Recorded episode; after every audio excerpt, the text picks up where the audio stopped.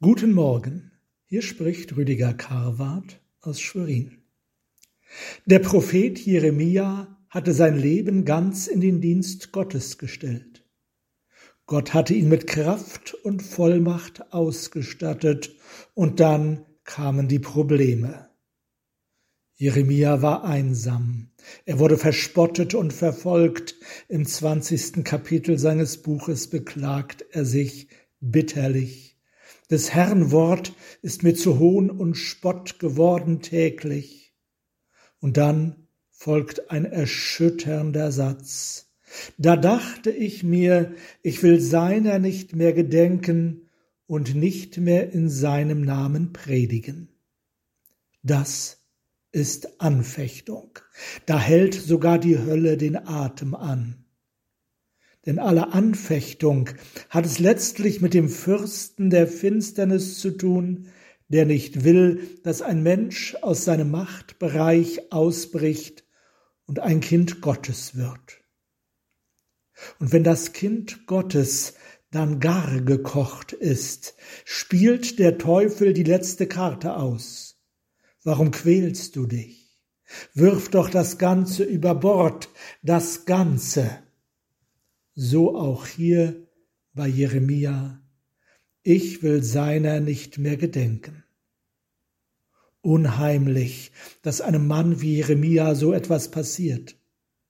Was sollen wir dann sagen, wenn wir mit unserem Christsein einsam dastehen und alle gegen uns sind, Familie und Freunde, Nachbarn und Kollegen, die ganze Welt? Wie viele sagen dann, ich will sein nicht mehr gedenken. Ich mache Schluss mit dem Christentum, ich werfe alles über Bord. In so einem Augenblick mischt sich die eigene Vernunft ein und macht einen Kompromissvorschlag. Er lautet Du brauchst ja nicht gleich alles über Bord zu werfen, es genügt doch auch, wenn du ein gemäßigtes Christenleben führst von dem keiner etwas mitbekommt. Das heißt, ich habe an der vordersten Front gestanden, wo der Einbruch des Reiches Gottes in diese Welt geschieht. Jetzt bin ich müde und begebe mich ins Hinterland. Ich werfe den Glauben nicht ganz über Bord, aber ich ziehe mich zurück. So macht man Frieden mit der Welt. Was den Frieden mit Gott anbelangt, da ist man sich nicht mehr so ganz sicher.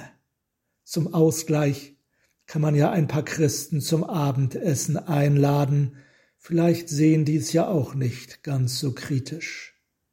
Allerdings, in der Folge nimmt man auch die Bibel seltener in die Hand, und zur Stille vor Gott findet man auch nicht mehr so ein Hinterlandchrist, gleicht den Ruinen des Tempels von Jerusalem nach dem Abzug der Römer. Da ertönten einst Lobgesänge, aber nun ausgebrannte Ruinen. Er gleicht der Harfe Davids nach dessen Tod. Herrliche Lieder hatte sie begleitet, nun ist sie stumm. So ein Kompromissgedanke überkommt auch Jeremia. Ich will nicht mehr in seinem Namen predigen. Dann lässt die Welt mich in Ruhe. Doch da meldet sich sein Gewissen, aber es ward in meinem Herzen wie ein brennendes Feuer, verschlossen in meinen Gebeinen, ich mühte mich, es zu ertragen, aber konnte es nicht. Das von Gott angerührte Gewissen lässt seinen Rückzug ins Hinterland nicht zu. Der Teufel hat verloren. Und wie ist es mit uns? Die Kirchen und Gemeinden unserer Zeit kranken daran, dass es so viele Hinterlandchristen gibt. Amen.